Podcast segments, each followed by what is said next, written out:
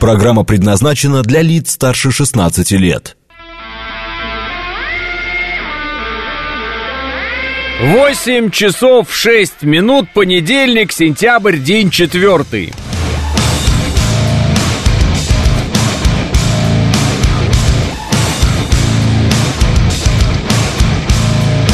Это радио «Говорит Москва» в студии Алексей Гудошников. Здравствуйте всем.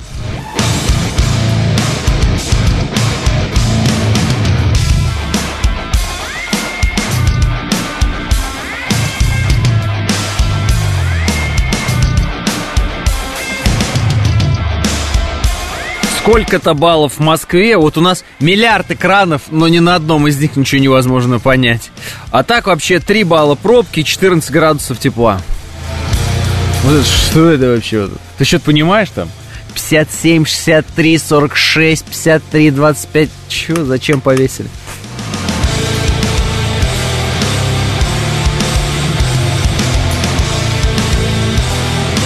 А, ладно, так, э, так, так, так, в аду рядом с Зеленским будет еще поливалка с беговой, мне говорят, а, в поливалке, э, к поливалкам один вопрос что мешает ездить с чуть большим, чуть большей дистанцией между автомобилями. Я не понимаю, их пристрастие вот это ехать впритык друг к другу, чтобы держать любое шоссе, где они едут, любую дорогу, любое кольцо, и никто не мог проехать мимо них. Почему нельзя взять дистанцию больше?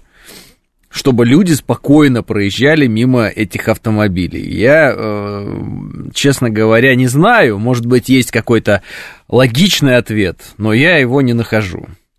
А, наконец-то четвертое, а то шутки про третье уже достали, пишет Миша.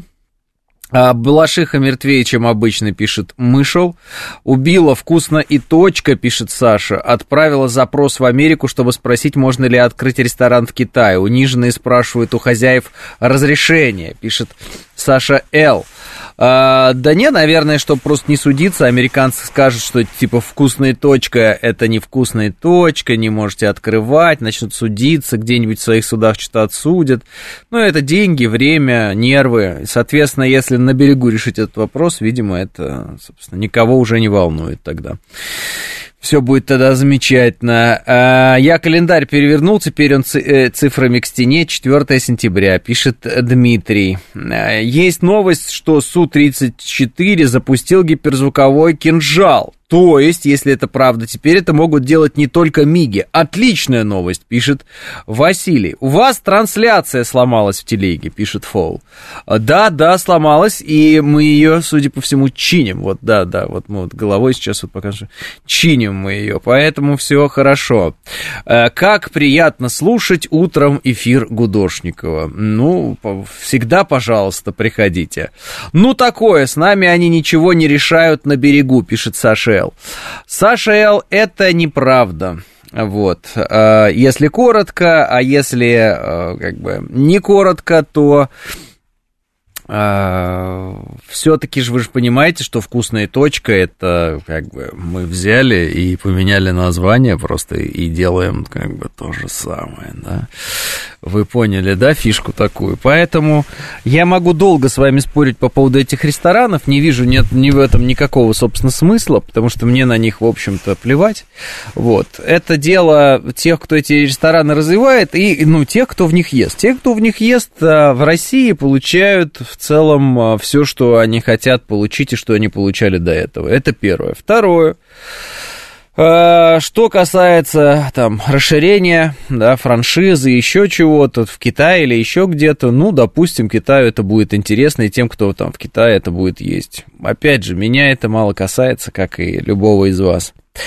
Вот. Э, что касается бизнеса, бизнес всегда перестраховывается просто, чтобы потом не судиться 10 тысяч раз. Вот у вас нет бизнеса, поэтому вы и пишете какие-то свои там эти патетические, э, как сказать, вещи, которые э, вот, вы видите во всем там, как это попросили, хозяин, не хозяин.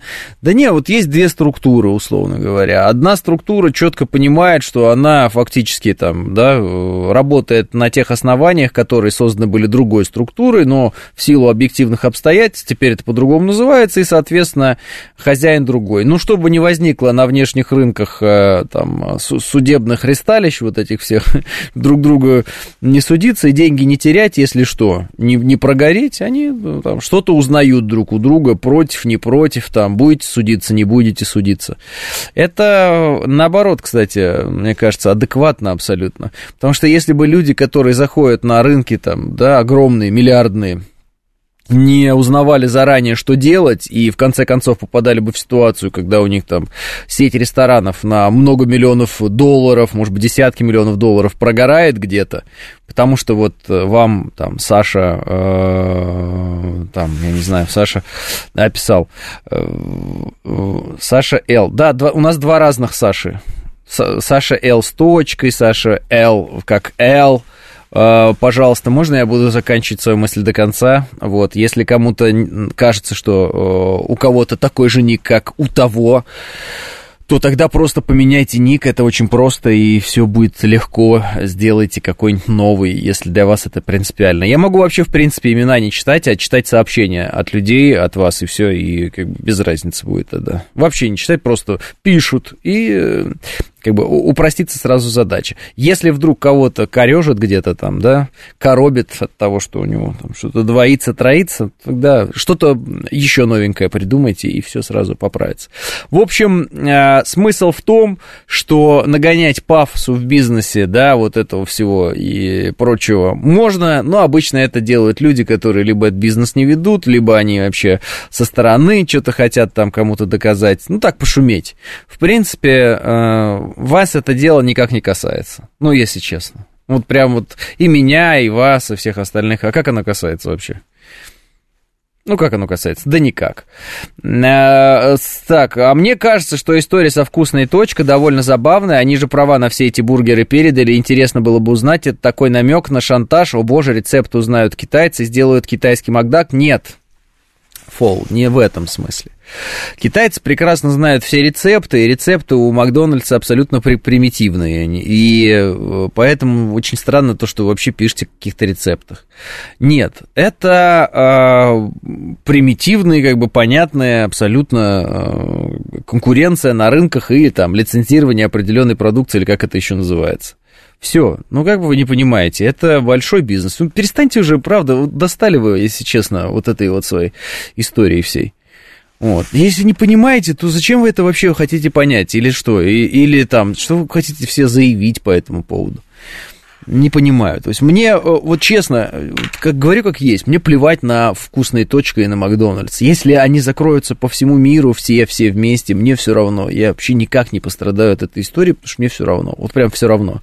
У меня даже акций никаких нет, там, я не знаю, выпускают они еще какие-то ценные бумаги или еще что-то. Ничего, абсолютно неинтересно в принципе, что происходит с э, там, этими всеми Макдональдсами и вкусной точкой. Вообще неинтересно.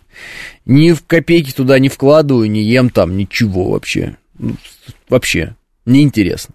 То есть, а вам это интересно с политической точки зрения, это вообще странно, потому что это не про политику, это про бизнес. А страна потеряет бесплатные туалеты. Сейчас так много бесплатных туалетов, тоже, мне кажется, как шутки из 90-х, да, что ты заходишь в Макдональдс, чтобы зайти там в туалет, еще что-то. Сейчас везде бесплатные туалеты. Сейчас этих кафе, кофеин, что угодно, вот, э, ну, просто заходи, вот тебе бесплатный туалет. А, тайный рецепт, ха-ха, прям как а, рода Амати рассмешили, пишет а, Василий.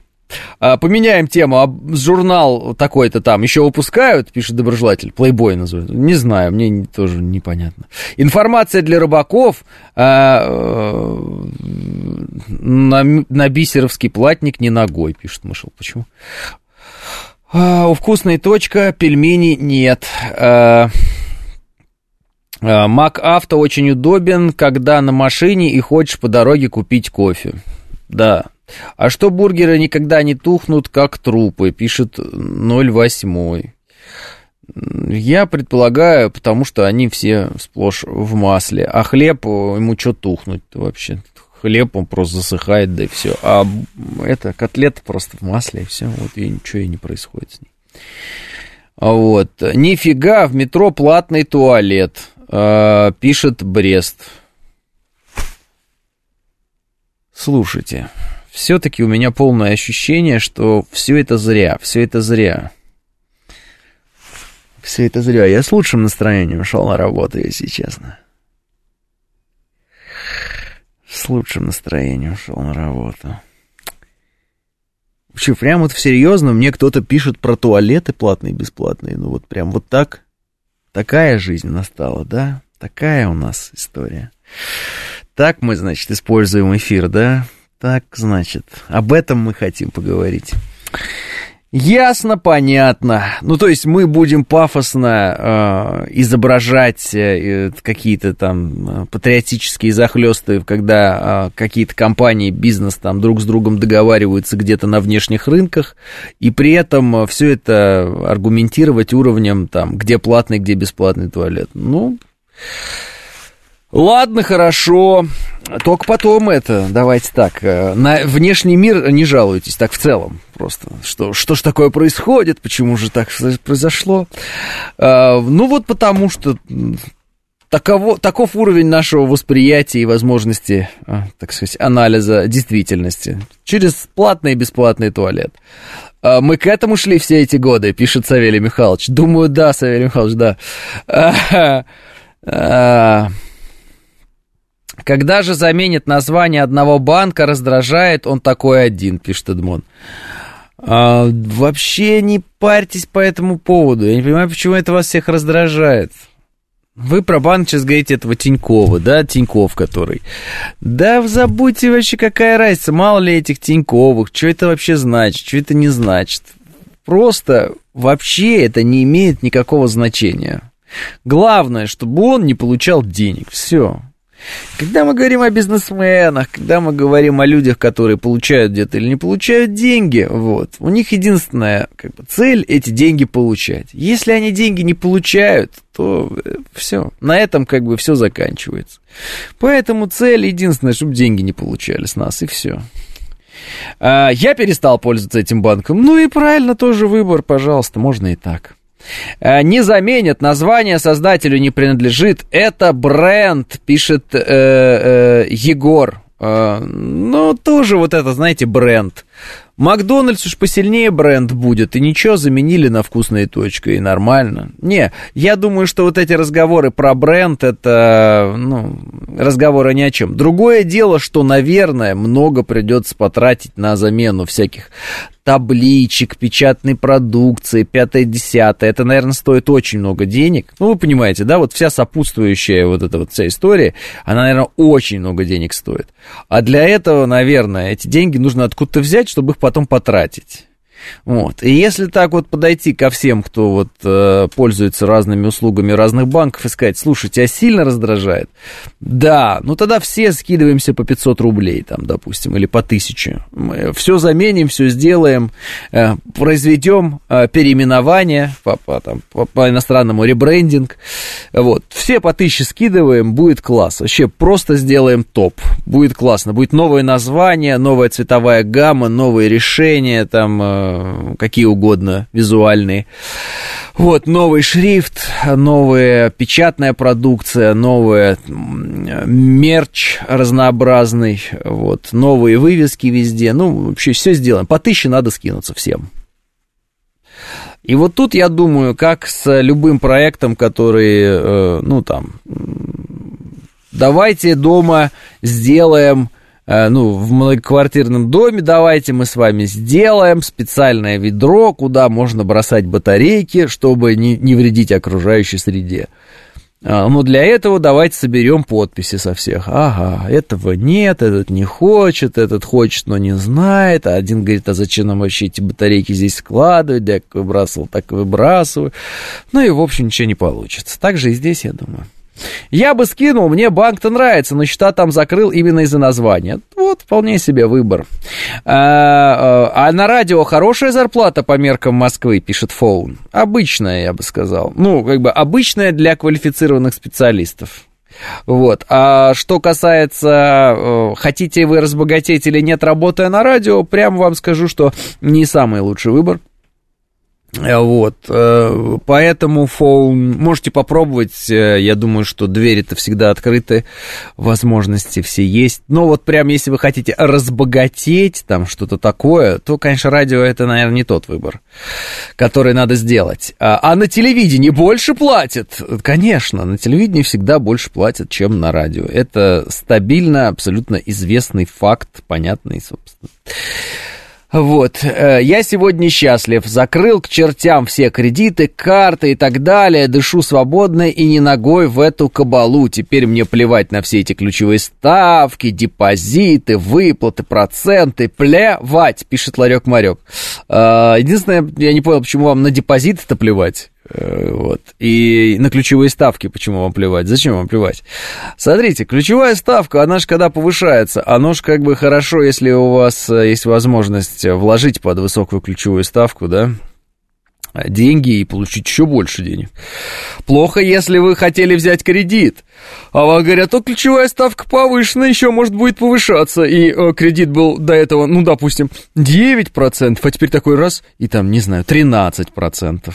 Ну, я просто не знаю, сколько раньше был процентов э, ипотечный кредит и сколько сейчас, потому что я не брал его и не собираюсь. Но, тем не менее, просто чтобы было понятно. Не хочу даже и думать о банках, пишет Ларек. Ну и хорошо, и отдыхайте, и правильно делайте, и не думайте. А, с радио ушли почти все рекламодатели. На что живете, пишет Ильич. А, Ильич, я не знаю насчет того, как это с радио ушли все рекламодатели, конкретно о чем вы говорите. Вот. А живем мы все на то же, на что и жили всегда. Это если короткие ответы. А, если длинные ответы, то а, мы сравниваем телевидение и радио или что? Честно говоря, меня это тоже немного раздражает, вот эта вот манера а, некоторых людей, типа, а сколько на радио платят, а сколько на телеке? Давайте я вам коротко скажу. Кто это мне писал? Сейчас, Ильич. Ильич, в какой сфере работаете? Ну, типа, кто по профессии? Просто напишите. Э, Тунцелов можно купить на зарплату, пишет Василий.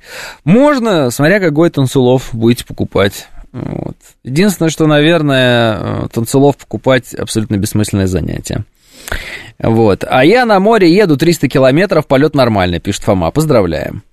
А, вот. Я всегда на такие вопросы отвечаю, что это коммерческая тайна, пишет Григорий. Не, ну, может, кто-то, Григорий, интересуется вот э, сугубо там выбором профессии, еще что-то там. Для кого-то это важно очень сильно. Поэтому я готов отвечать на все эти вопросы, но единственное, что я хочу, чтобы люди ну, как бы задавали их не а, по-тупому, если можно так выразиться, а ну, понимая, а, в чем суть этого вопроса.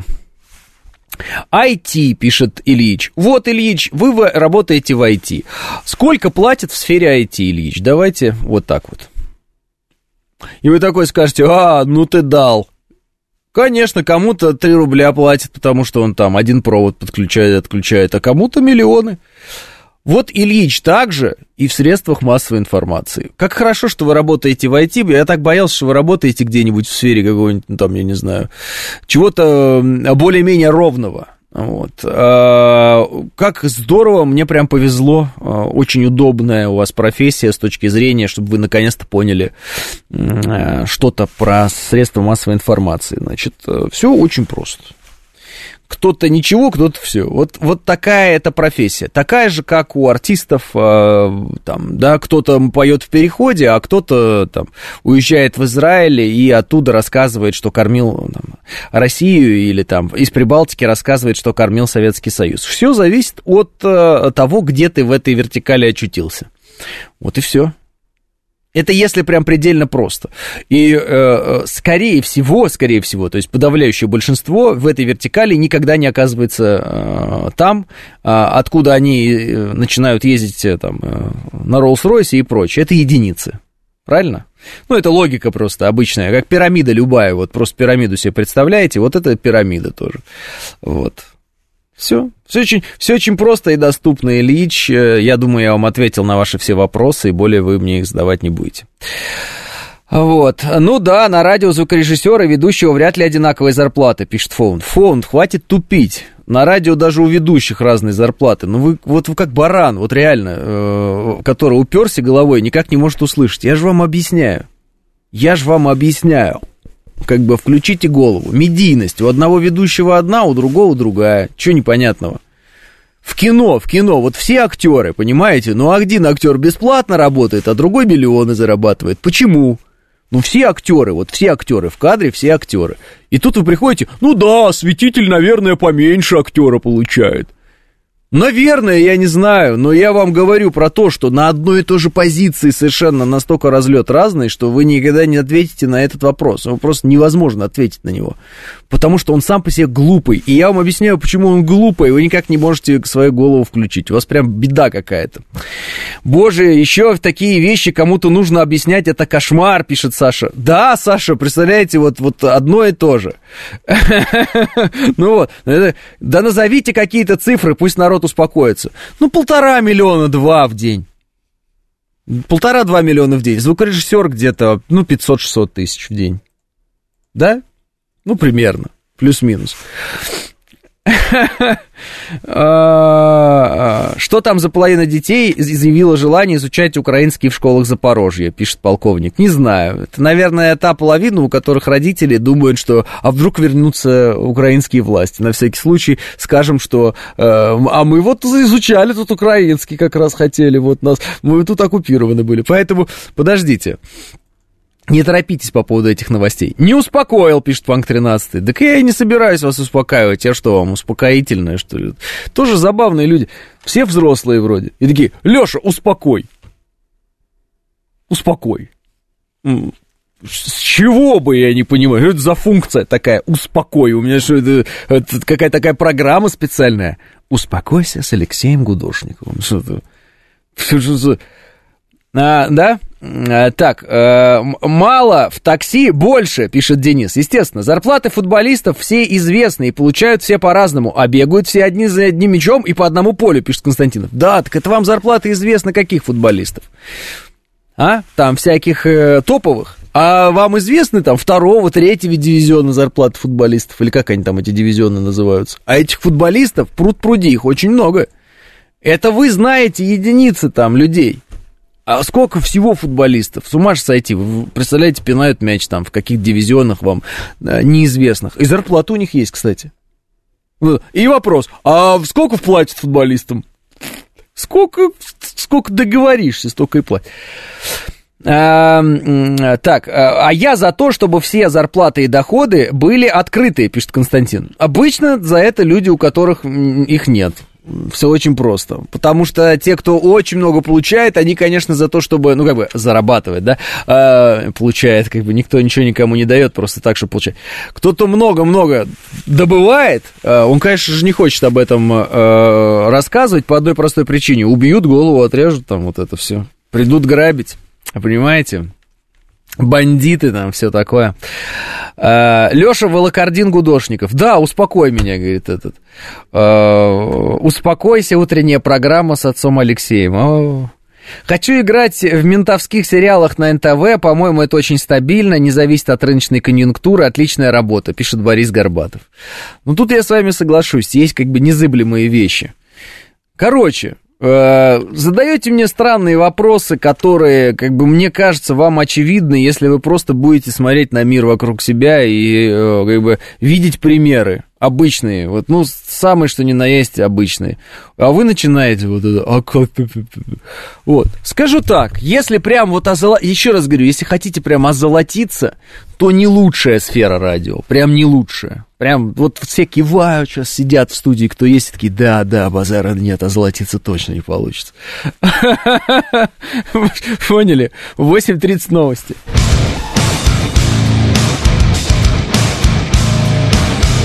8.35, ну почти 36 в Москве, это радиостанция «Говорит Москва», 94.8, студия Алексей Гудошников. Всем еще раз э, здравствуйте. Кто у вас... Некий слушатель, 41.30, вот он начинает разговор, смотрите, это просто, мне так это нравится всегда, вот прям врывается, смотрите. Старт, это первое, это значит, человек зарегистрировался в нашем чате. Поехали. Кто у вас такие заголовки пишет? Три вопросительных знака сразу. Три.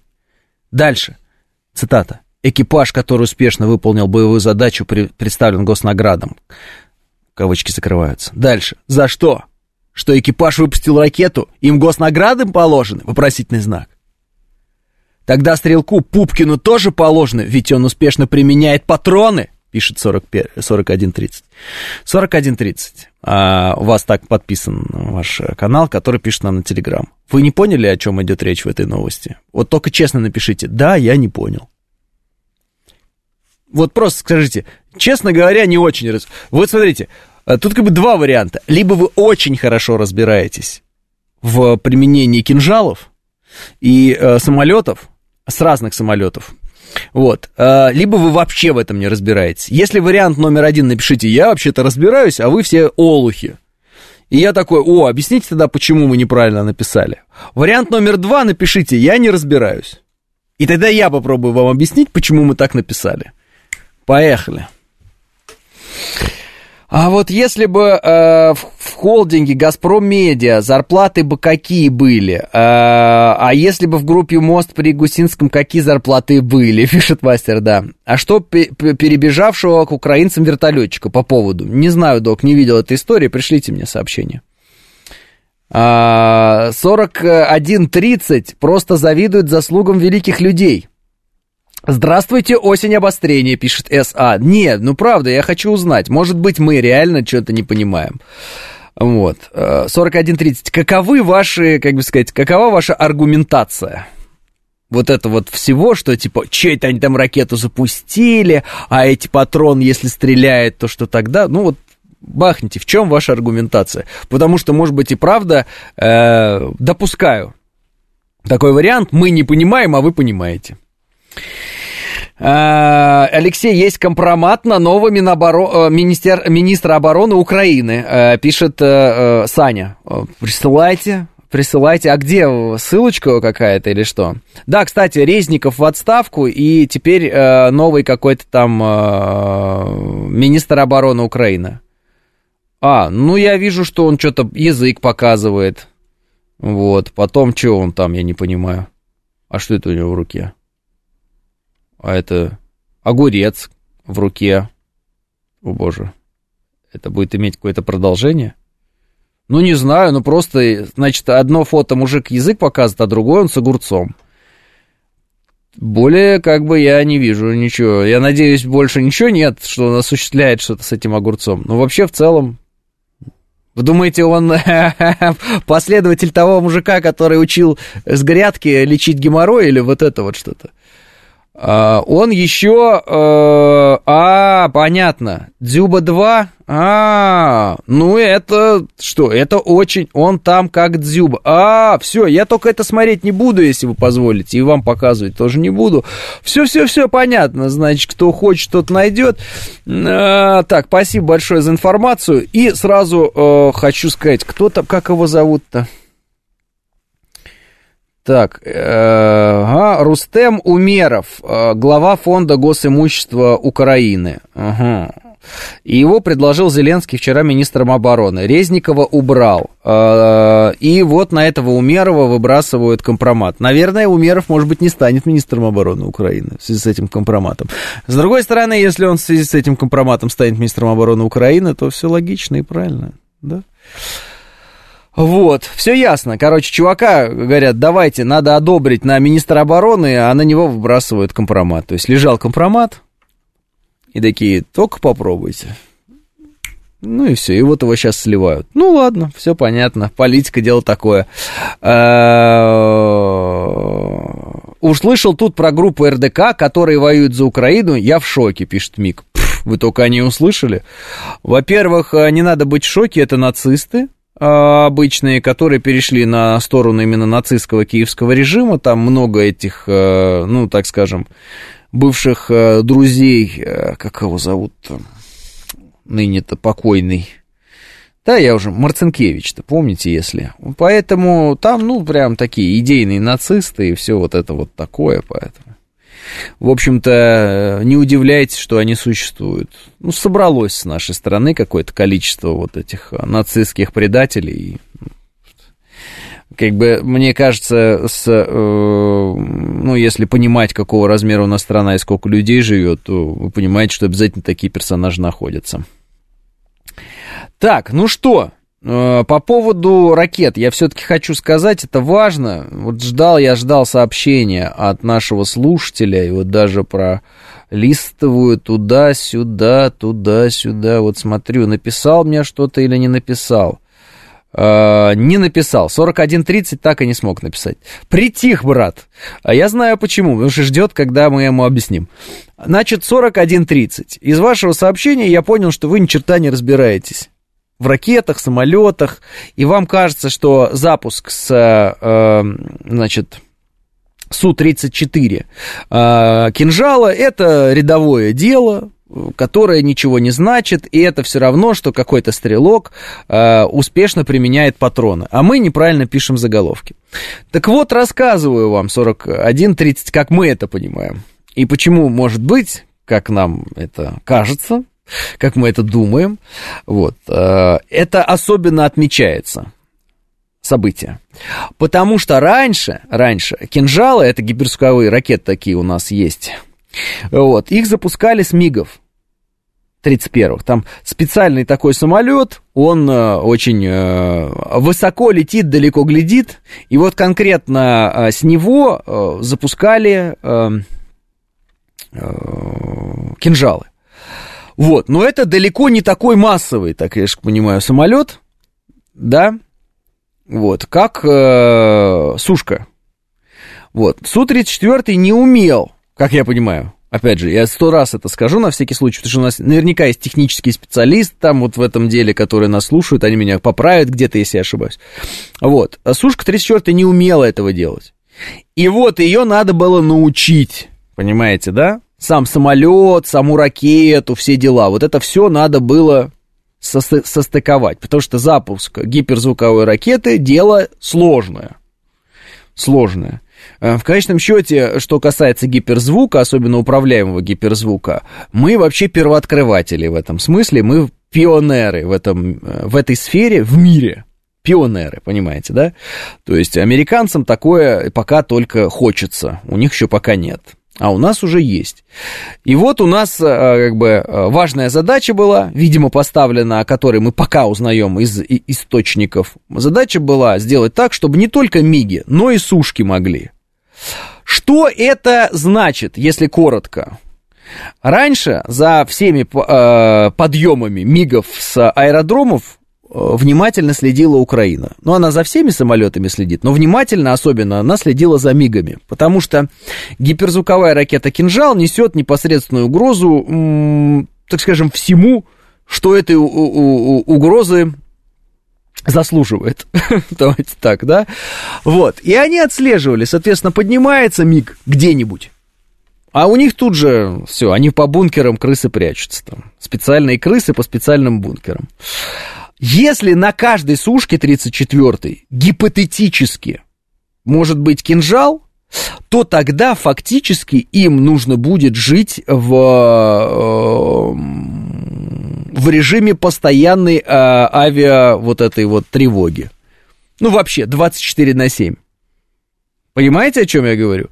То есть они очень сильно боялись наших МИГов 31-х. Любой подъем МИГа, любой, в Белоруссии где-то у нас, все, сразу у них и в бункеры побежали. Записывать там видео. Вот. А сушек 34-х они не боялись. А что сушку 34-ю бояться? Она где-то там, на фронте, выполняет какие-то там свои задачи. Где она, что она, что ее бояться? А теперь любая сушка 34-я, если вдруг эта информация подтверждается, это а, смертельная угроза для вот этих персонажей. Любая.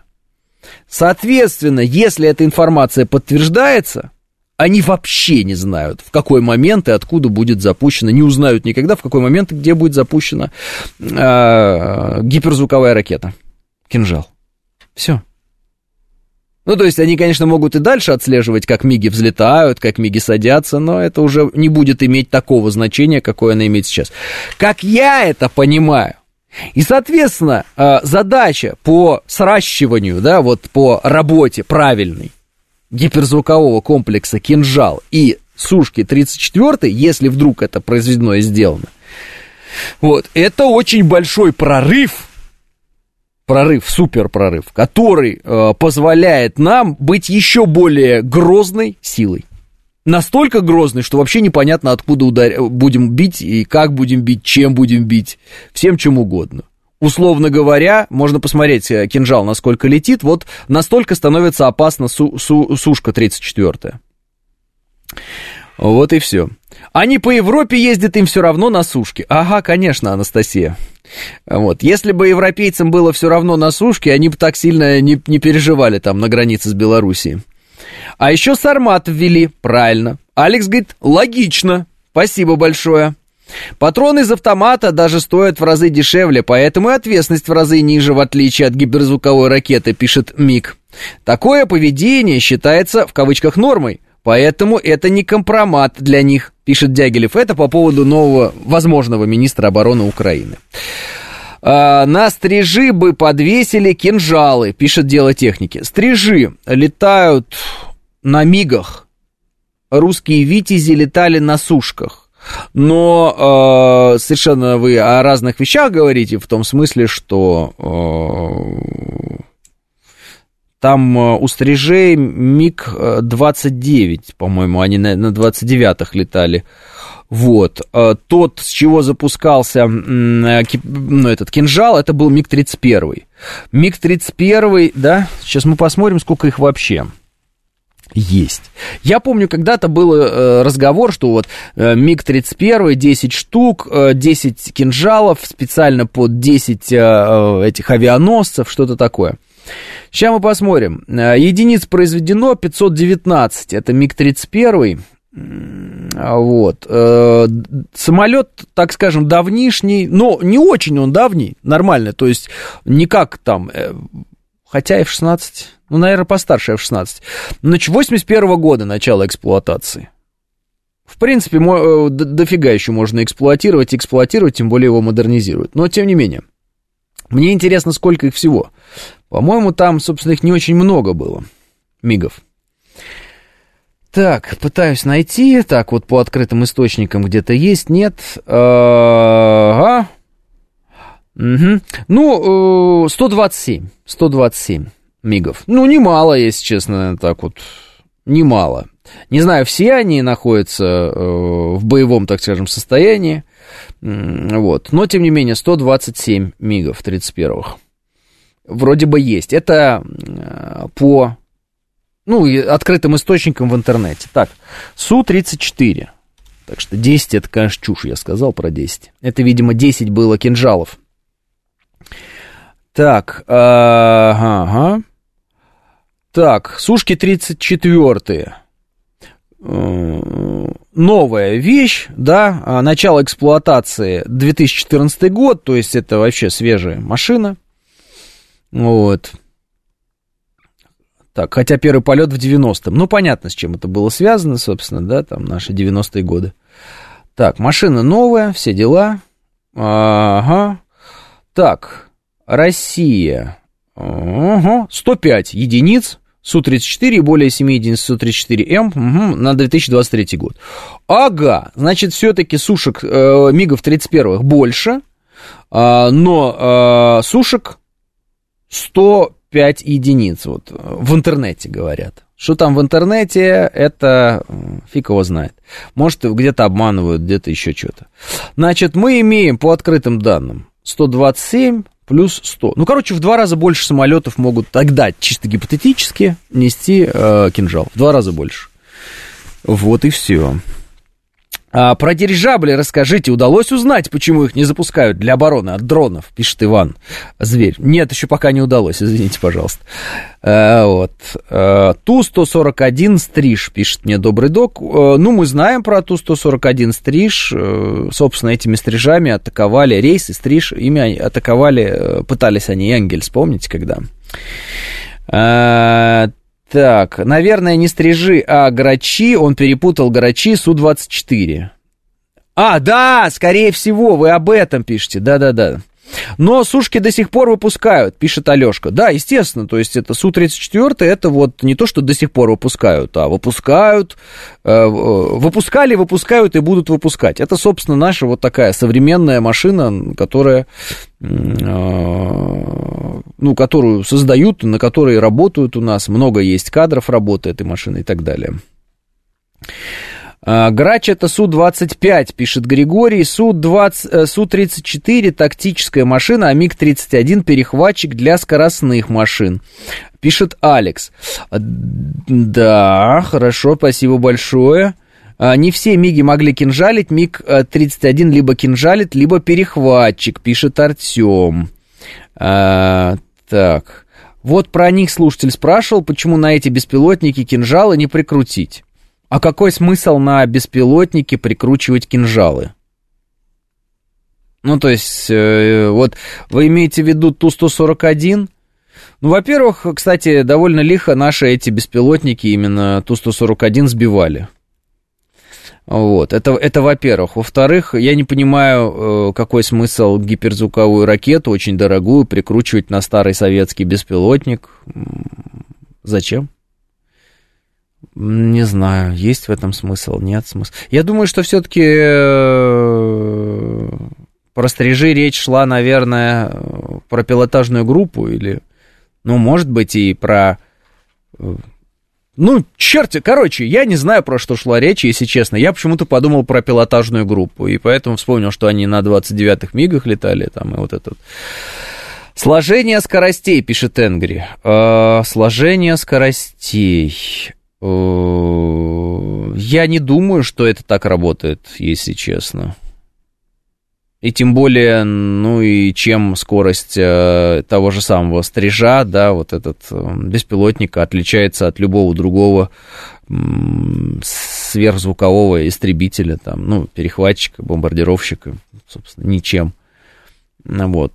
Э, а предельная скорость э, тех самых ракет, да, кинжал, она же зависит не от того, что вы ее с самолета запустили, а от того, насколько, собственно, вот этот, там, как это называется, двигатель маршевый, не маршевый, ну, в общем, двигатель, насколько он внутренний, умеет ее разгонять. Соответственно, и насколько она э, справляется с сопротивлением воздуха, та или иная ракета, тот или иной там э, сплав, металл, чтобы он не плавился, там еще что-то. Ну, в общем, аэродинамика, еще что-то. То есть это не зависит от того, насколько быстро ты ее запулил изначально, насколько я понимаю. Поэтому вот это сложение скоростей, мне кажется, это сомнительная какая-то история. Нет? А вот, а все правильно, сложение скоростей, э, дальность, э, пишет а, Александр. Не, я понимаю, что дальность, да, вот ты взлетел, пошел, а вот сложение скоростей, ну, вряд ли. Ну, то есть, вот смотрите, если ракета может идти, там, условно говоря, там, не знаю, 5 э, чисел маха, да, вот она может идти. Э, если ты ее запускаешь э, с, там, не знаю, с какого-нибудь э, самолета, который быстро летит или медленно летит, она все равно 6 не полетит чисел маха. То есть без разницы. Никакого сложения скоростей не произойдет. Насколько я это понимаю. Э, стрижи в скобках любые плюс кинжал равно полный бред, пишет Алекс. И у меня почему-то такое ощущение, если честно. Э, я понимаю, зачем нужен тот же самый стриж, чтобы его напихать в него взрывчатки и просто его отправить э, там, в одну сторону и безвозвратно, и до свидания, а так не знаю. У япошек была торпеда с камикадзе на борту, новой Мин, э, Минобороны Украины в Ту-141 пилота посадят, пишет э, Улерих. А у них они вроде кончились, эти Ту-141, то есть у них совсем мало их было, там, советское наследие.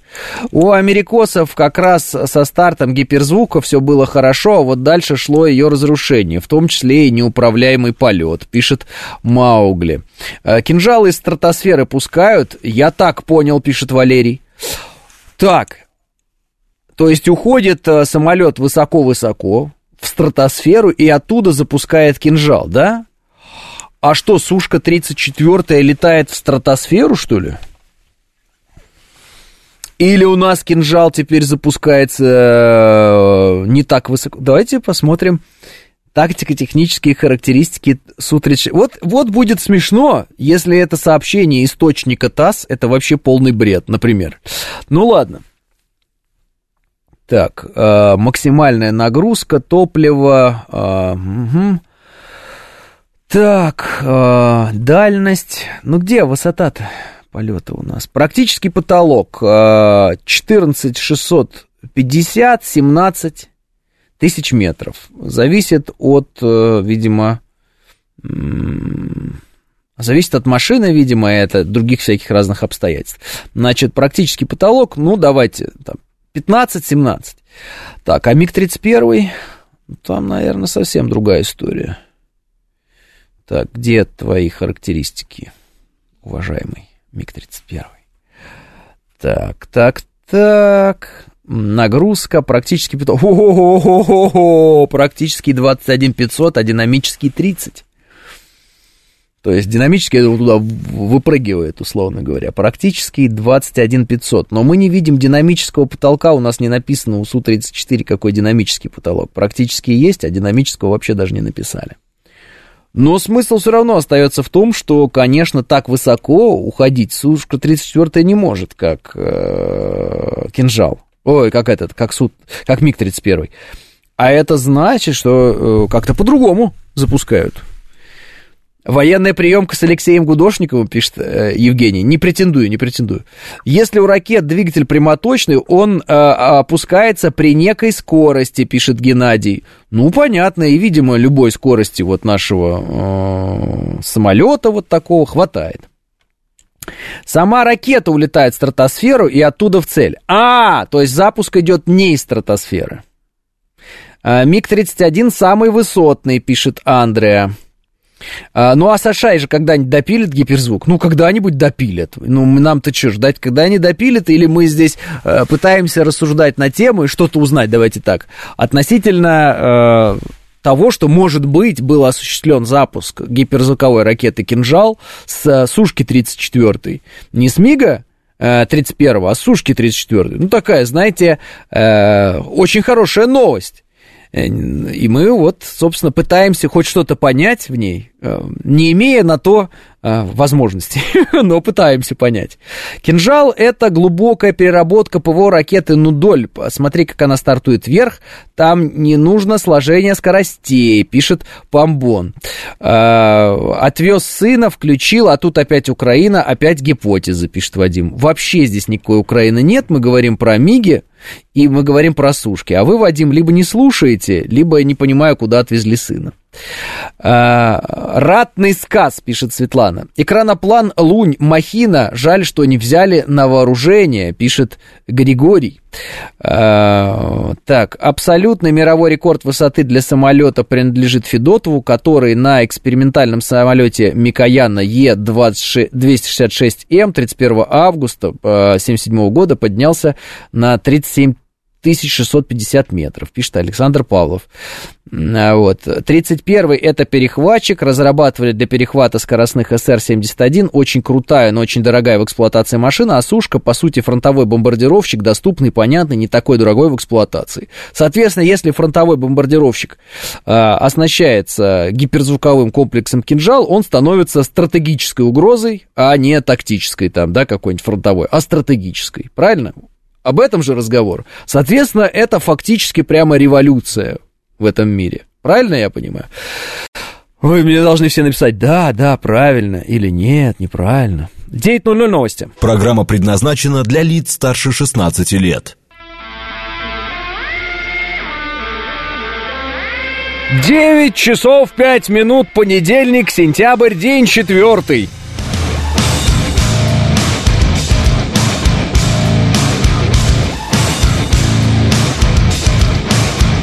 Это радио «Говорит Москва» в студии Алексей Гудошников. Здравствуйте все.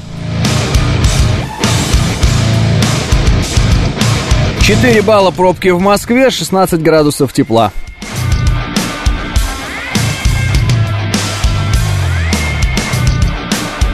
Вот прям самое-самое интересное, вот мы с вами обсуждали, что вот есть источник ТАСС, который говорит, что истребитель-бомбардировщик Су-34 впервые применил гиперзвуковую ракету «Кинжал». Я тут всякое в интернете опять почитал по поводу самого «Кинжала». А, собственно, некоторые ответы, наверное, на наши вопросы с вами. Вот. Смотрите, во-первых, военный обозреватель Ходоренок в конце августа 2021 года отмечал, что количество носителей кинжала крайне невелико, и по его данным Су-57, под который это все было придумано, пока не поступил в распоряжение ВКС, но это было в 2021 году, не суть. А Ту-22М3М э, к лету 2021 года был собран в количестве двух штук, ну сейчас, конечно, больше. МиГ-31, производство которых было прекращено еще в 1994 году, были построены в достаточно большом количестве, более 150 единиц, но переоборудование МиГ-31БМ БСМ и МиГ-31Д3 в самолеты-носители МиГ-31К а, не являлись массовыми, заявлял Ходоренок в 2021 году. Значит, а, смысл какой? МиГи а, это такая старая надежная технология, но нужно было что-то новое и массовое. И, соответственно, вот, возможно, сейчас речь идет о том, что это Су-34. Значит, что еще говорят? Траектория ракеты поддерживается за счет ее высокой скорости. Это Виктор Мураховский говорит. А, военный эксперт, истребитель МиГ-31, специально модернизированный для запуска этой ракеты, фактически служит ее первой ступенью, производя пуск вне плотных слоев атмосферы на высотах от 12 до 15 тысяч метров. Ну, то есть 12-15 э, спокойно э, этот э, летает. Сушка 34 спокойно. Все. То есть не, не нужно уходить в какие-то такие там слои, куда ходит только МиГ-31. Сушка туда тоже ходит, и вот такие дела. Так что посмотрим. Если это так, э, вот, э, то тогда, значит, это прорыв, и действительно круто очень это на самом деле. Короче, по аналогии, теперь каждый танк стреляет, как дальнобойная гаубица, пишет Маугли. Ну, по, по типу того, наверное, не знаю, может быть, э, э, новое мощное оружие, которое может заставить врага жить под землей, это хорошо, но пока мы его не начнем постоянно применять, ситуация это не изменит, пишет Риборез. А какой именно ситуация речь идет и что это должно изменить, самое главное, Риборез? Мы же с вами поняли, что э, вот такое точное, да, гиперзвуковое оружие, это оружие для выполнения определенных абсолютно четких, точных задач, точечных, я бы даже так сказал. То есть это не про то, что сейчас э, из этих э, самолетов и кинжалами начнут бить э, куда попало, там, по окопам, по каким-то еще что-то. Ну, нет, конечно, такого не будет. Поэтому э, это про другое. Это про другое. Это оружие для других задач. Э, Калашников скрестили с бластером, пишет Улерих. Амеры хотят, чтобы мы убили как можно больше украинцев, а мы хотим продемонстрировать наше оружие. На укров нам плевать, э, мы их перемалываем, в кавычках, пишет Лёля. Э, да нет, на укров не то, что плевать. Им бы сложить оружие, и было бы здорово. Но они же его не складывают, понимаете, Лёля, такая проблема. Вот, они его не складывают. То есть им бы сдаться, и все. И весь, и весь на этом сказ, и никаких бы проблем не было, но они этого не делают.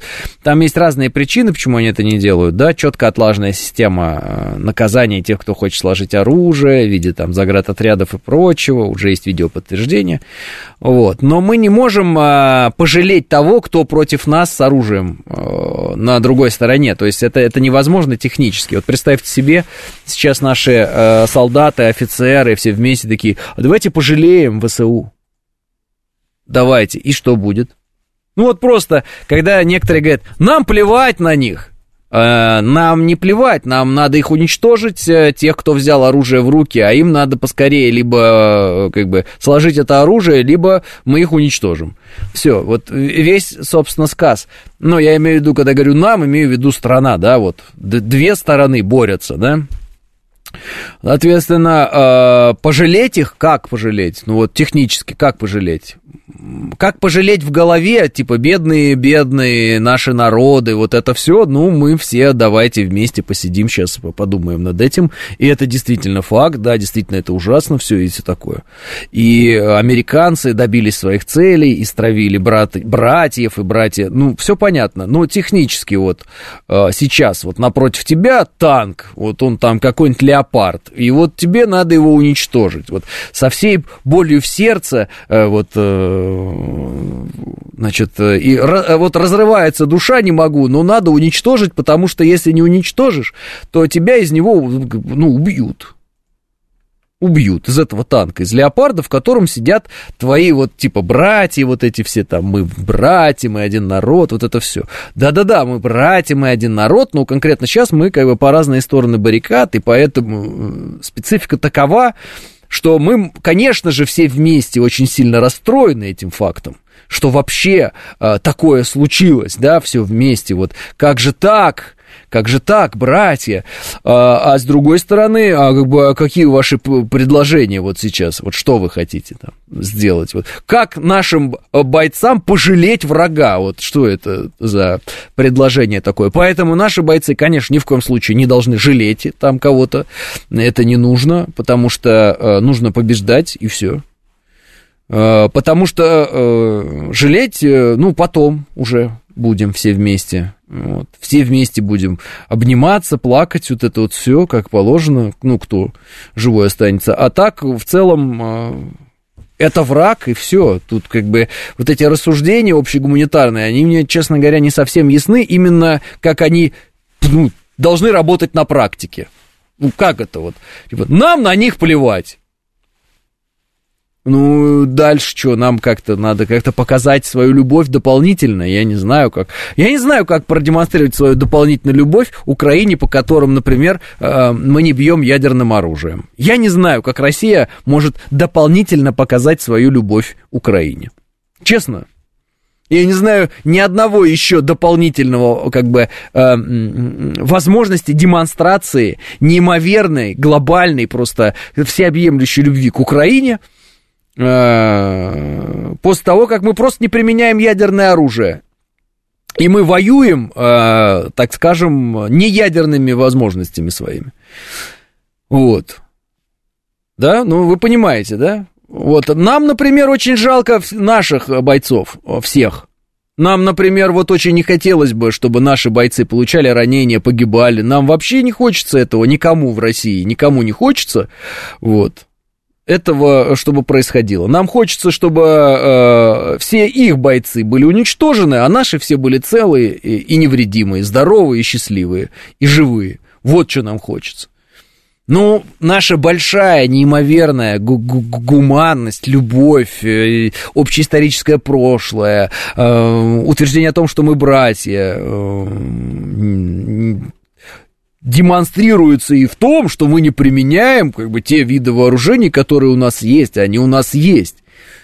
И мы терпим вот это тявканье какое-то, вот это вонь какую-то от каких-то говноедов, которые там собираются что-то там переносить на территорию России, какие-то боевые действия. Вот это заявление Зеленского на тему того, что а, а, нет, мы не можем перенести, потому что мы тогда лишимся поддержки. Вы не можете перенести, потому что вы не можете этого сделать потому что вы технически не можете этого сделать. Потому что вы трещите по швам, потому что мы вас и без ядерного оружия раздавим. Я имею в виду в военном смысле, конечно, тех, кто в военном смысле там взял оружие.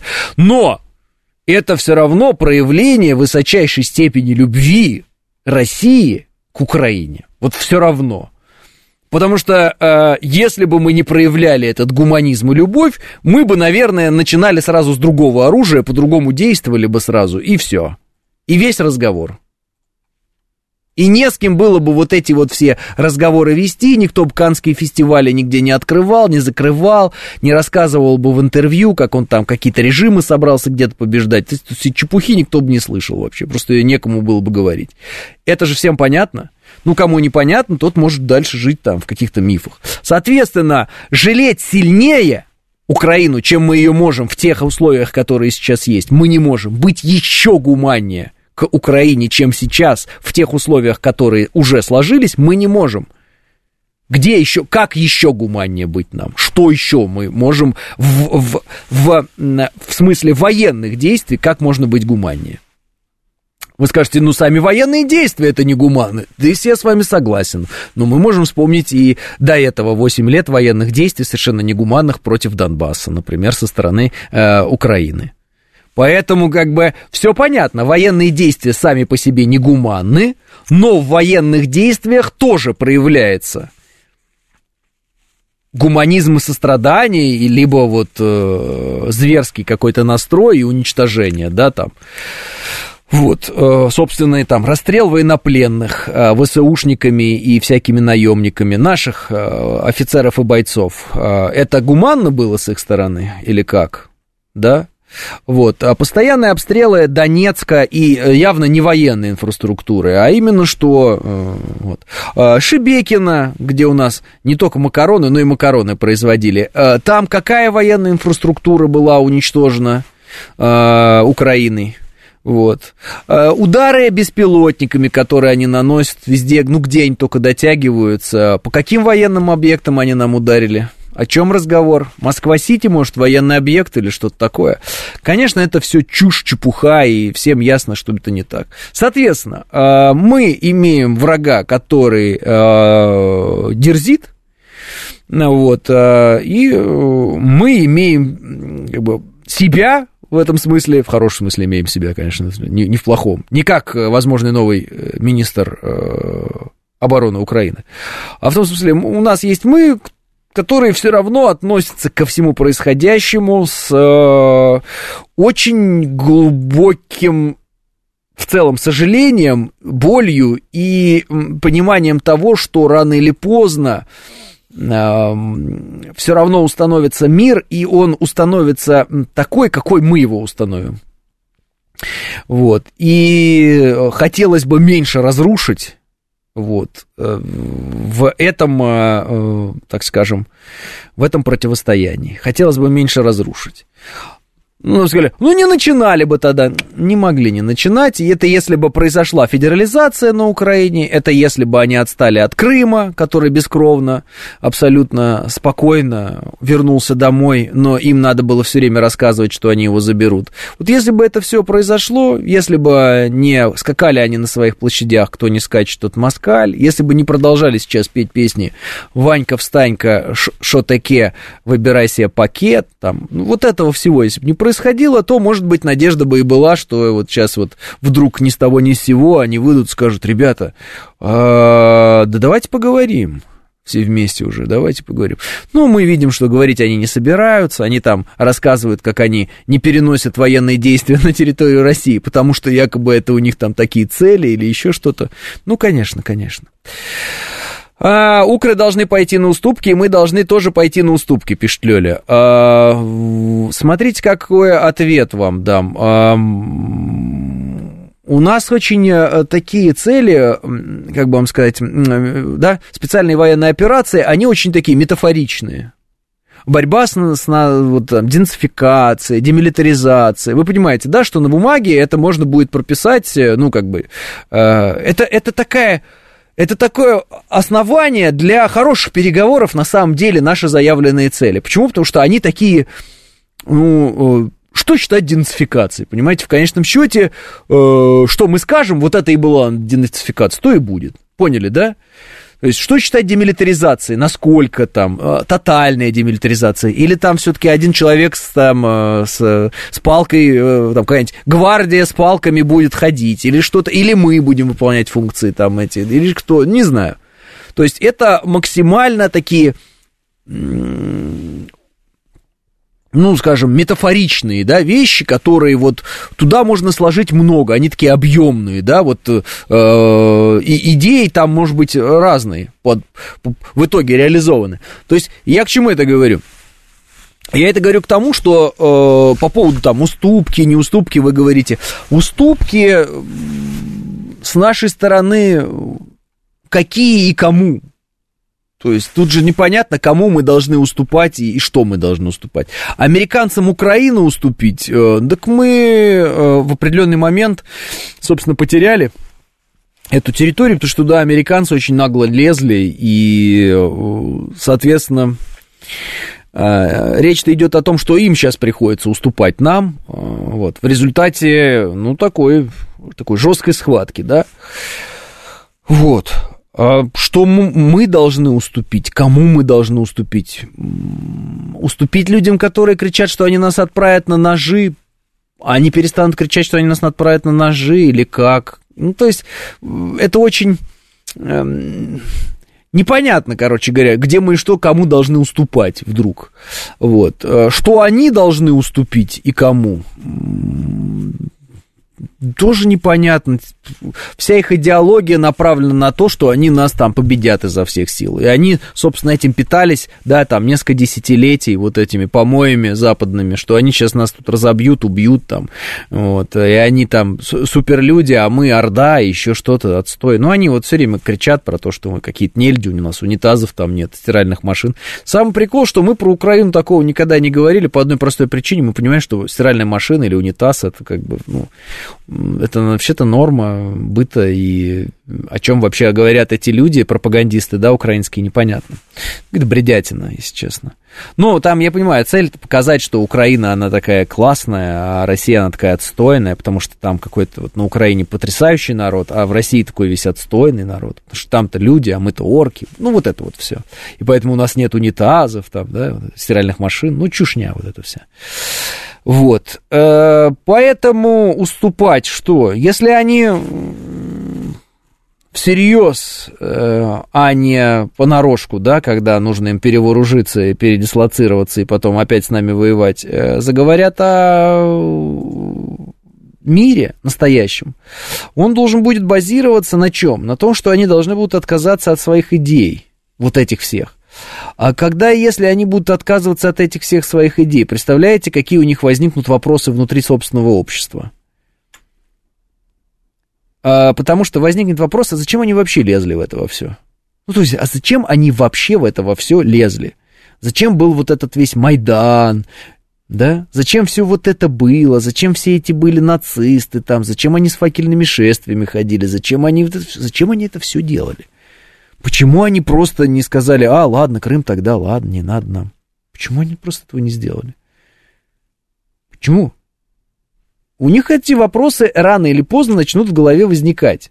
Вот. Но пока их питает надежда, что они что-то могут. Вот. Когда надежда эта иссякнет, а она иссякнет, тогда все и закончится. Ну вот. И это печально-то что? Что чем дальше они э, цепляются за несуществующее, чем дольше они цепляются, тем э, серьезнее будут у них потом проблемы внутренние, ну, собственно, между собой, так скажем. Потому что возникнет вопрос, а зачем? Вот какая цель в конечном счете была? А, проблема в том, что на эти вопросы им уже никто не ответит, пишет 506. А там уже же они и не нужны будут ответы. Там нужны будут... Э, там просто люди будут задавать эти вопросы друг другу. Типа, а зачем? А ты вот ко мне приходил, забирал меня и вот там сына моего туда отправил. Зачем? Зачем ты это сделал? А ты вот писал эти песни про пакеты. Зачем ты это делал? Зачем ты писал эти песни про пакеты? Зачем ты... А ты вот залужный, зачем ты говорил, что ты мечтаешь проехать на Абрамсе э, по, э, по Арбату? По Арбату. Вот Залужный мечтал по Арбату. Зачем ты, Залужный, говорил? Это когда не было военных действий, СВО не было еще. Зачем ты говорил, что ты проедешь на Абрамсе по Арбату? Это что было? Это было стремление к миру, это было какое-то заявление о том, что э, мы все друзья и братья, что мы будем дипломатическим путем решать проблемы. Залужный в каком году говорил, что он на Абрамсе проедет по э, Арбату? Посмотрите, найдите, найдешь в интернете Залужный, Абрамс, Арбат и дата. Нам интересна дата. Зачем он это говорил? Зачем ты залужно это говорил? Зачем ты э, тащил за собой в этот, в этот мрак этих людей? Зачем ты это делал? Я вас уверяю, что ни один э, военный деятель э, тогдашний, да, российский, не говорил э, сто процентов не говорил о том, что где-то на э, там Т-72 или там Т-90 прорыв, он будет ездить по Киеву. Ничего подобного. Военные эксперты какие-нибудь где-то, какие-то на шоу люди непонятные, отставные военные, может, что-то такое подобное говорили. Вот от Министерства обороны, от Генштаба, вот сто процентов ни одного такого заявления никогда не было. Вот сто процентов. А вот от Залужного были. Сидел там, красовался в интервью. Вот, с него должны спросить вот эти вот э, э, женщины, дети которых вот с этой кашей в голове отправились туда, откуда и уже никогда не вернутся, и многие уже не вернулись и так далее. Вот она должна прийти, эта женщина и другая женщина, и сказать Залужной, что это был за бред про какой-то там Абрамс на какой-то там, на каком-то там Арбате. Ты что нес вообще? Ты куда нас толкал? 4 сентября 21. Прекрасно, включи, пожалуйста. 4 сентября 21 года, друзья, нет никакой специальной военной операции. Залужный, он уже тогда, э, как подписан там, э, главком ВСУ? Уже главком он на тот момент? Ну да, он уже главком ВСУ. Он готовится. К чему он готовится?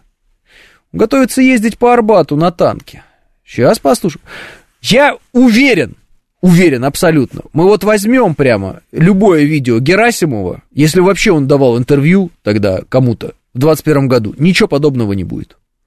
Просто вот вообще ничего подобного никогда не будет. Никакого заявления от нашего генштаба подобного, от министра обороны, от э, э, там, главы генштаба, ни от кого не будет вообще ноль, никаких таких заявлений.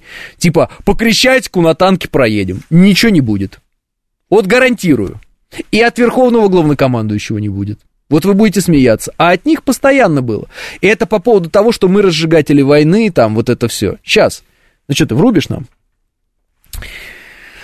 А, любимая мантра либералов про три дня, никак от нее отказаться не могут, пишет 506. А, так это Милли сказал про три дня, и несколько экспертов на телевидении. Военные наши никогда так не говорили. Кстати, на всякий случай, просто для понимания. Поехали.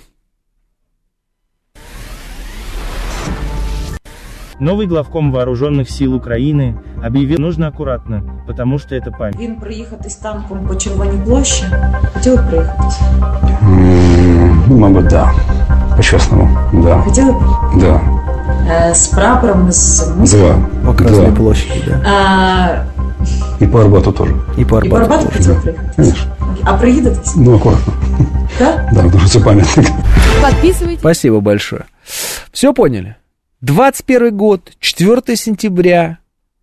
Никаких заявлений от нашего военного ведомства, от нашего верховного главнокомандующего, от главнокомандующего, от министра обороны, ни от кого, ничего подобного. Хочу проехать по Красной площади, но, если честно, еще и по Арбату. Проедете? Ну да, там проедемся. С украинским прапором. Прапор — это флаг, чтобы вы поняли. Это не какой-то его там излюбленный прапор. Вот, прапорщик. Э, Поняли? А, так он мог проехать в рамках совместного парада? Ну, конечно, конечно, 506 Он же про совместный парад говорит, конечно. А почему он на чистом русском говорил, пишет Виталий? Потому что они русские. Потому что они русские. Потому что я уже замучился это объяснять. Потому что нет никаких украинцев, есть русские, которые осознанно решили изображать, что они не русские. Все ясно? Это выбор. Это политический выбор. Считайте это оппозицией. Это русские, которые решили быть оппозицией ко всему русскому. В, как бы, э, ну, есть такое определение «вырусь». Вот она. «Вырусь». Почему Сырский учился у нас всему военному делу, а теперь он там ездит, э, рассказывает, как он там э, на, на фронте ободряет ВСУ? Почему? Да потому что. Потому что. Потому что Одесса русский город. Потому что Харьков русский город. Потому что Киев русский город. Чего непонятного-то? Так всегда было. И так всегда будет. В этом весь смысл. Вот. Такое ощущение, что вы пытаетесь оправдаться, пишет Егор. Игорь, Игорь Елен. Ну, плохо, что у вас такое ощущение. Объясните, почему оно возникает. Это же не я в 21 году на должности главкома э, ВСУ заявляю, что хочу прокатиться по Красной площади на танке. Это же делает Залужный. Ну, это же раньше, чем начало специальной военной операции. Правильно? Правильно. Поэтому, когда нам говорят, ой, вы такие воинственные, вы такое плохое про нас говорили, вы все время готовились. Допустим. А вы чем занимались? Вы свои планы военные, свое желание с нами э, поквитаться, свое желание с нами э, повоевать, вы его говорили вслух, снимали на камеру и показывали всему миру. Скрыть ваше желание с нами повоевать не получится. 9.30 новости.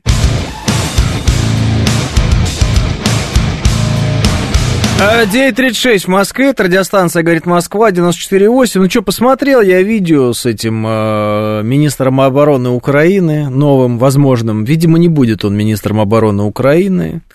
Э, что так вот, ну если коротко, человек мастурбирует на камеру, что-то там говорит, сосет палец свой, э, что там еще он делает. Ну, в общем, ну так скажем, дзюбит. У нас есть такое выражение дзюбит. Э, забавно забавно, что убирают э, Резникова, о чем заявляет Зеленский. Э, он говорит, вот э, кандидат Умеров, давайте, значит, ваше решение, по-моему, там парламент должен у него решить что-то такое. И не проходит даже суток. Суток не проходит, то есть проходит 6 часов и даже меньше. И погнали видосы о том, как э, э, кандидат в министр обороны Украины, он вот там с огурцом что-то делает, еще что-то. Такие вот истории. Видимо, не будет он министром обороны Украины. Но я, конечно, э, по другому поводу удивлен. То есть, ну не то, что удивлен, но просто и лишь раз хочу отметить. То есть на человека лежал компромат. Он долго копился. Я так понимаю, там еще и разные, из разных периодов видео. То есть, возможно, он там попался на какую-то медовую ловушку, так называемую. Кто-то его там конкретно разводил на эти видео. Какие-то... Помните, когда-то Подоляк, что ли, рассказывал, что там наши девочки такие дела делают, мы потом вам расскажем, какие они дела делают. Ну вот, наверное, разводили Умерова на...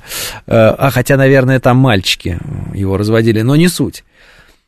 И как только, вы понимаете, движение у человека наметилось, тут же прям бам-бам-бам, и этот компромат всплыл. Э, красиво, красиво. В том смысле, что понятно, что это не сейчас а, вдруг сняли, да? Это э, готовая папочка у кого-то лежит, прям вот. Э, классика абсолютная работы. Вот. Просто говорит, Умеров, э, Умеров, секундочку, секундочку, что там у нас на него есть? Смотрите, у нас есть вот такие видео, есть вот такие видео, есть такие. Нельзя допустить, чтобы он был министром обороны Украины. Хорошо. Но если, конечно, Зеленский его после этого оставит министром обороны, то получается он как бы настоял на своей кандидатуре, но, по-моему, уже все, как бы. Э, было бы странно такого министра. Хотя это Европа, Европа. Я бы на его месте это сам слил в сеть, чтобы не назначили на эту должность, даже свежее записал бы. Пишут his shadow, да, да, ну вы хорош вообще, на самом деле, да, да, да, да, просто узнаешь, что тебя назначают министром обороны, включаешь камеру просто, достаешь любые овощи из холодильника и начинаешь просто шоу и, и быстро рассылаешь по телеграм-каналам, типа, смотрите, смотрите, компромат какой. А, так президент Украины членом стучал по клавишам и ничего, пишет Григорий. Не-не-не. Слушайте, ну как бы про Зеленского говорят, что он там чем-то играл, там, но это же был номер, это же была э, постановка. Понятно, что он там не доставал пенис и э, по клавишам не стучал им, да, на, на сцене. Это был КВН, шутки там, прибаутки. Есть видео, где он э, пародирует группу как казаки, там, помните, да, там мужики на каблуках были. Вот это все. А, но это номера, это юмор, это э, выступление. То есть это можно, конечно, про это говорить, но опять же всегда надо в голове держать, что это вот часть там КВН какого-то, еще что-то. Вот. В КВНах э, люди и девочек, и мальчиков играют, что только не делают, это же КВН. Поэтому сценическая деятельность это одно, а вот, э, скажем, э, компромат такого толка, да, компромат как таковой, то что не компромат, то публичная деятельность. Вот, это да, это да. И такого на Зеленского, честно говоря, Э, мы не видели. С другой стороны, мы прекрасно понимаем, учитывая, как быстро слили Умерова, да, вот этого, что э, есть на всех на Украине такое видео. Я думаю, что и на Зеленского тоже. И это может быть, кстати, одним из аспектов того, почему они все такие услужливые. И почему они так американцам сильно помогают изо всех сил? Потому что на них на всех лежат вот такие папки, где они там э, что-нибудь делают с огурцами или еще что-то. Э, я думаю, что на Зеленского должно быть очень много всего такого.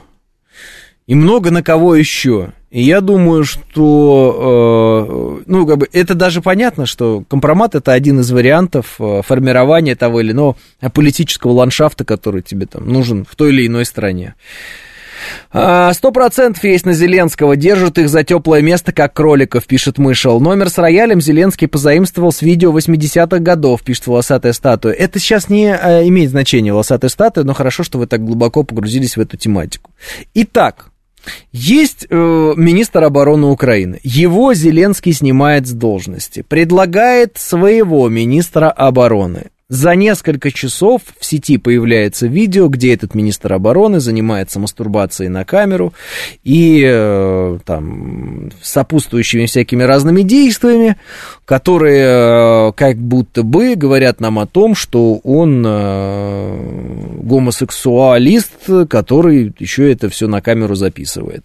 Значит, э, с одной стороны, получается очень хорошее резюме с точки зрения да, европейских коллег. С другой стороны, может быть, э, не очень довольны будут э, ВСУшники, которые сотнями тысяч уже лежат в, в полях, мертвые.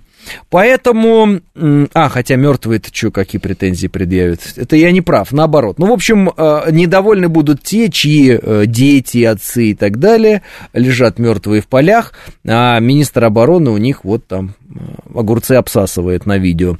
В общем, такая история себе, если честно.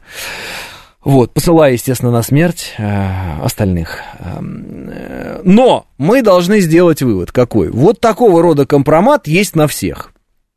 Э, если уж на человека, которого Зеленский предлагает, э, ну, как бы от себя он предлагает министром обороны, есть такой компромат, вот, и Зеленскому не дают своего министра обороны назначить, значит, кому-то не надо, чтобы министр обороны был подконтролен Зеленскому. Правильно? Ну, если Зеленский говорит, вот у меня кандидат, и тут же начинается видео с огурцами и все дела, это значит, Зеленского прокатили, правильно? Теперь он либо каким-то образом должен додавить и посадить все-таки в кресло этого Умерова, вместе с этими всеми видео, где он там э, мастурбирует на камеру и обсасывает огурцы, либо он должен отказаться от этой идеи, а это значит, что кандидатура, да, Зеленского, которую он представил, точнее, кандидатуру, она как бы все, значит, будет какой-то другой человек от кого-то другого, не от Зеленского, правильно?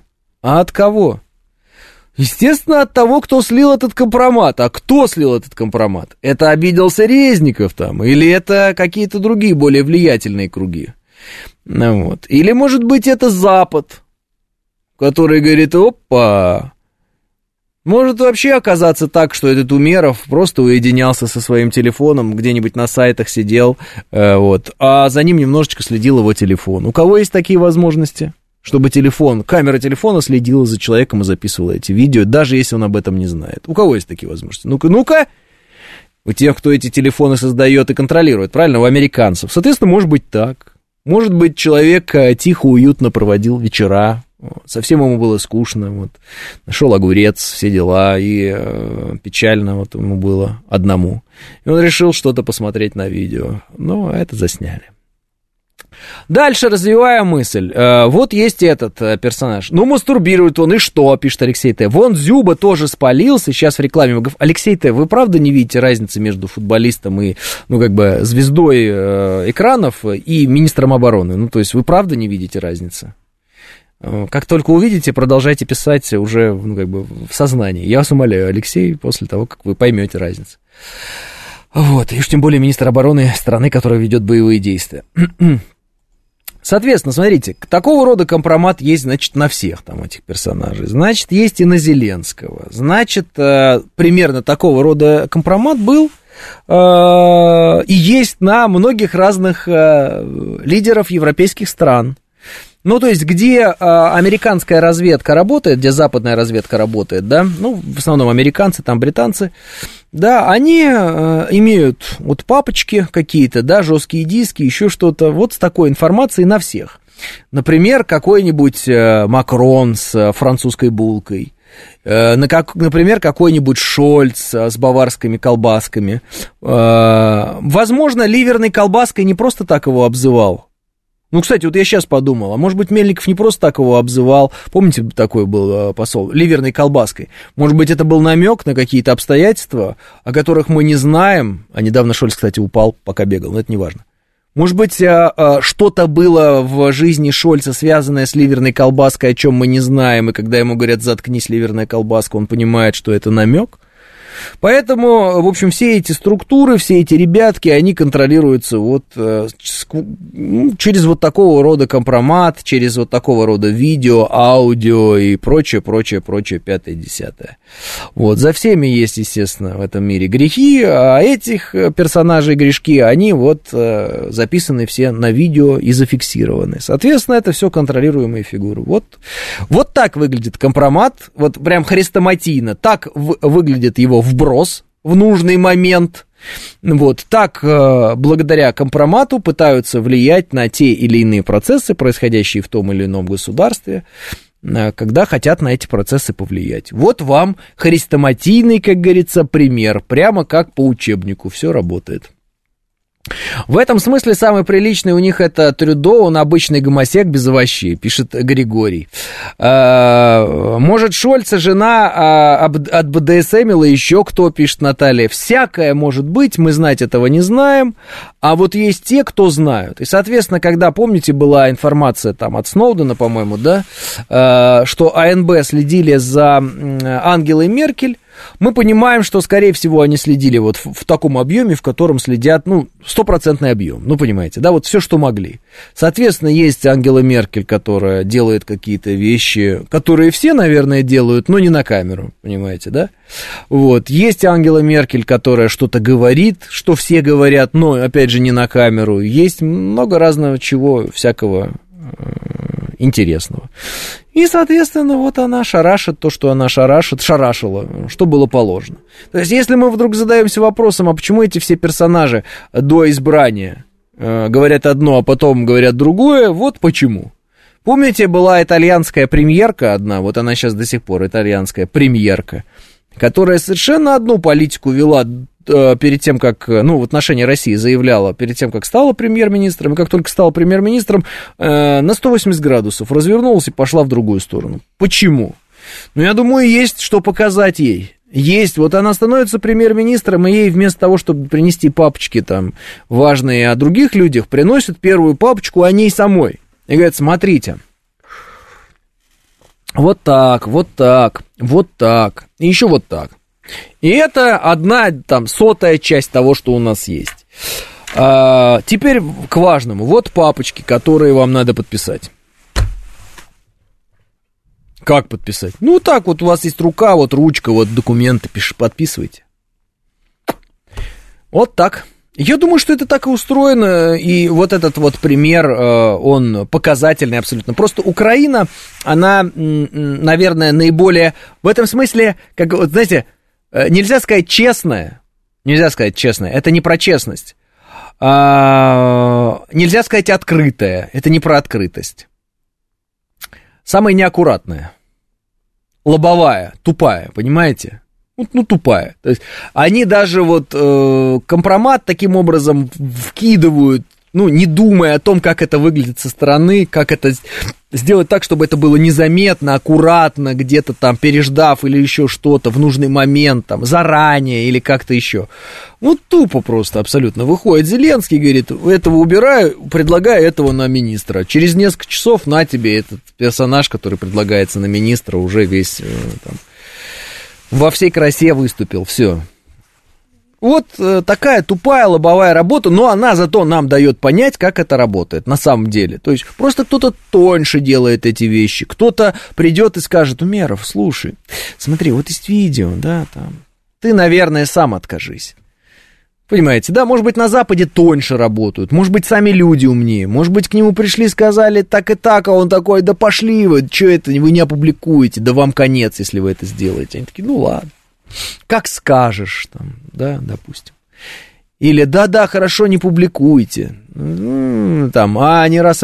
Ну ладно. На этой бумаге останется либо ваша подпись, либо ваши мозги по крестному отцу. В данном случае подмоченная репутация. Пишет А, В, С, Д, М. Вот знаете, да, крестный отец, когда смотришь, вроде кажется, о чем этот фильм, каких-то бандитах, еще что-то. Но если задуматься, то многие те вещи, которые там показаны, да, во взаимоотношениях людей э, из бандитской среды, они в некотором смысле применимы и к большой политике, а почему нет? Ведь большая политика зачастую э, творится вне рамок э, для, так скажем, простых смертных, да? Я говорю максимально мягко, но тем не менее вы поняли мысль которую я пытаюсь донести. Не все всегда в большой политике в рамках закона. Ну, даже вот уважение частной жизни, да, как вы видите, оно отсутствует. То есть вот эти все законы о том, что там э, вы рассказываете обо мне что-то, вы за это получите там наказание, какой-то штраф, это все чепуха. Да, потому что совершенно иным образом начинают действовать, э, действовать люди по отношению друг к другу, когда речь идет о большой власти, о больших деньгах, о больших ресурсах, да. А, не обязательно иметь папочку, некоторых можно просто купить, пишет Андрей. А, а может, из ЛГБТ и педофилию делают норму, чтобы а, обесценить компромат, пишет Юлиан По. А, в целом, Юлиан По, вот сначала вроде странно звучит то, что вы говорите, а с другой стороны, так подумать, а, если вдруг пороки делают нормой, то а, есть меньше вариантов, при которых вы, совершив что-то, получите компромат на себя.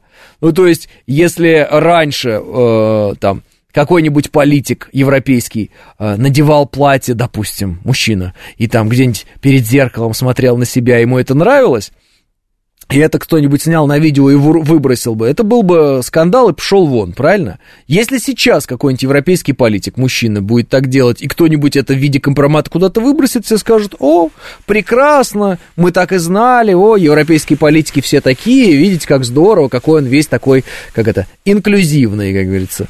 Все здорово, значит. Это не станет компроматом. Да, я с вами согласен. То есть, когда человечество двигается в сторону, э, ну, так скажем, э, не, это не нормализация, да? А, но приведение в состояние нормы чего-то ненормального, в итоге это перестает быть, э, ну, так скажем, возможно, рычагом для шантажа или чего-то подобного. То есть, если вдруг э, мастурбировать на камеру и сосать огурец на камеру будет нормой э, для министров обороны э, европейских стран там и других западных стран, то вот этот компромат, он перестанет быть компроматом, безусловно. Но поскольку это не норма, то вот это компромат. Интересно то, что если бы этот Умеров был бы на этом видео с каким-то просто мужиком, и они бы там где-то лобызались в каких-нибудь э, номерах, то все бы сказали о, на, в Европе, о боже, э, зачем вы рассказываете о личной жизни этого замечательного человека? Скорее всего. Но поскольку он э, мастурбирует на камеру, скорее всего, все скажут, что он ужасный извращенец и всякое такое. Э, понимаете, да, о чем я говорю? То есть это никак не коррелирует с вашей э, логикой и мыслями, да, но у них, скорее всего, такие мысли. То есть если бы это был какой-то вот два мужика на камере, один из них министр обороны будущей Украины, там даже похвалили бы, скорее всего. Но поскольку он один там тосковал на камеру, дзюбил, так скажем, то это, короче говоря, э, ни к чему хорошему не приведет, я думаю. Исходя из данного разговора, нашим пранкерам Бавану и Лексусу следует немного по-другому разводить западных политиков, пишет Риборез. Э, О, наш чел, сказали бы они. пишет Борис. Ну, скорее всего. А, ну, вот про Арестовича выкладывали, и что? Пишет 506. А, и все. И обратите внимание, как он ушел с, с своей должности, он стал говорить другие вещи. Некоторые считают, что это тонкая игра. Может быть, это и тонкая игра, а может быть, э, абсолютно был персонаж тоже подотчетный конкретно э, всем. И все. Имел на, на себя компромат. Когда этот компромат был слит, уже, может быть, интерес потерял к тому, чтобы сохранять некое лицо и надежду на то, что займет какой-то высокий пост. Вот. Отвалился, э, выпал из этой обоймы с большими репутационными потерями в результате вот там публикации этих видео. И теперь вот, так сказать, свободный художник, который кого хочет, того и ругает, с кем хочет, с тем и ругается, все. Ушел в небытие, особо о нем сейчас ничего и не слышно, обратите внимание на это. Напомнило видео, где чувак советует лечить геморрой огурцом, не отрывая от ботвы, пишет Максоник. Да, да, да. Если Байден так попадется и его никто стебать не станет, то все, Шольц, Зеля, Дуда и остальные бяки сразу же видео выпустят, пишет АБС. А, смотрите, какое дело АБС. А, я не думаю, что Байден так попадется, а вот его сын Хантер, он уже много так раз прокалывался. Но вот интересная вещь. Ему это спускают с рук ему это спускают с рук. Он и с наркотиками, и там беспорядочные половые связи у него. Ну, правда, что он натурал, возможно, он педофил, но, э, значит, он э, не замечен э, в однополых связях, во всяком случае. Ну, в общем, мрачный персонаж, там, у папки на работе кокаин терял, а местные службы безопасности так и не смогли найти, чей же это кокаин. Это забавная тоже история, очень смешная. Действительно непонятно чей. А, спускают с рук? Да, спускают с рук. А, Хантер Байден чуть Обаму дедушкой не сделал, пишет волосатая статуя. Ну, вы поняли, да? О чем идет разговор? Римская империя тоже так закончила с огурцами в заднице, пишет Григорий. А, потому что огурец это российский, русский национальный продукт. И каждый, кто против нас, тот так, закончит с огурцом в заднице, безусловно. Может быть так, что украинцы специально выкинули про назначение Умерова и сейчас какую-нибудь темную лошадку протащат, о которой никто не думает, пишет J23. Слишком сложная схема, вот, а нет в этом никакого толка. Э, так, э, Байден слишком стар для таких шалостей, пишет АБС. Э, АБЦ, так скажем. Или АВС, не знаю. Как вот по-латински, не по-русски. В общем, Байден старый, но жизнь-то у него была долгая, поэтому на него может быть разный компромат. Другое дело, что, конечно, раньше компромат собирать было наверняка гораздо сложнее, чем сейчас. Сейчас, я думаю, это абсолютно вот, такая вещь. Именно из-за того, что вот ты берешь телефон, а на нем с одной стороны одна камера, с другой три. Вот это вот все. Тут камера, здесь камера, везде камеры, а, вот умные колонки, умное все. Вообще, в принципе, а, если ты собираешься быть политиком, если ты собираешься там а, иметь некую безопречную репутацию, в принципе, надо уже, наверное, в современном мире жить так, как будто бы с тобой 24 часа на 7 ходит камера и больше никак. То есть вообще никаких вариантов расслабиться, э, почувствовать себя там человеком. Ну, извините, есть такое выражение в народе, не, не бзнуть, не пернуть, знаете, вот, извините, конечно, но вот я вынужден был сказать, вот, вот все, этого, этого не может быть. Если ты вот там рассчитываешь на какое-то там Э, власть. С другой стороны, э, человек, на которого нет компромата, может сильно не рассчитывать на какую-либо власть, потому что все остальные, кто его будут в эту власть пускать, э, будут понимать, что он не очень-то контролируемый. Но нет компромата, как его контролировать, что это за персонаж, да. Опасно, опа опасно, да. Это очень опасно все. Байден хороший, не надо им мешать и подсказывать, пишет Щу. Не вдохнуть. А, да? Ну, извините, пожалуйста, Роман. Э, не завидую Дмитрию Анатольевичу, пишет Алексей ТТ. Мне все-таки видится, Алексей ТТ, что Дмитрий Анатольевич наконец-то отводит по-настоящему душу и кайфует. Во всяком случае, вот мне кажется, ему ну, намного комфортнее в таком образе, в котором он сейчас, чем в том, в котором он был раньше. Ну, так как по мне. Ну, может быть, опять же, это там специфика того, что мне, конечно, комфортнее было бы в таком образе, какой сейчас у Дмитрия Анатольевича, нежели если бы я был в том образе, который был у него раньше. По себе сужу. А это неправильно, конечно. 10.00, прощаюсь с вами. До завтра и да пребудет с вами сила.